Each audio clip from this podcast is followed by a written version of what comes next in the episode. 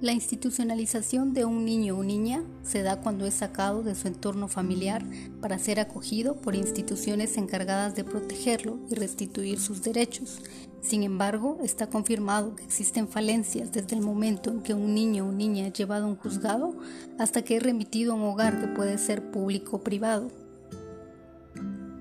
La institucionalización se origina por diferentes razones, entre estas por violencia, maltrato o pobreza en adolescentes puede variar y estaría relacionado con problemas con sus padres, adicciones, identificación u hostigamiento de pandillas.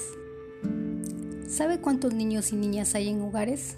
Hasta el 5 de agosto había 3.729 en un total de 149 hogares públicos y privados, según el Consejo Nacional de Adopciones.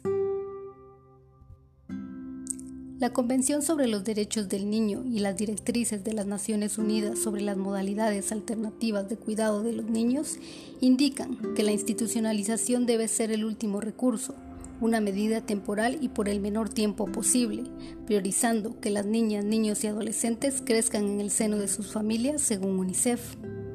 Estas orientaciones también indican que los estados deben apoyar a las familias más vulnerables para que puedan cumplir con sus responsabilidades, sabiendo que la pobreza no justifica la institucionalización. ¿Qué podemos hacer como sociedad para evitar la institucionalización de la niñez? Este es un tema que nos compete a todas y todos. Mi nombre es Mariela Castañón, soy periodista independiente.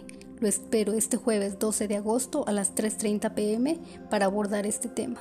Su opinión es muy importante.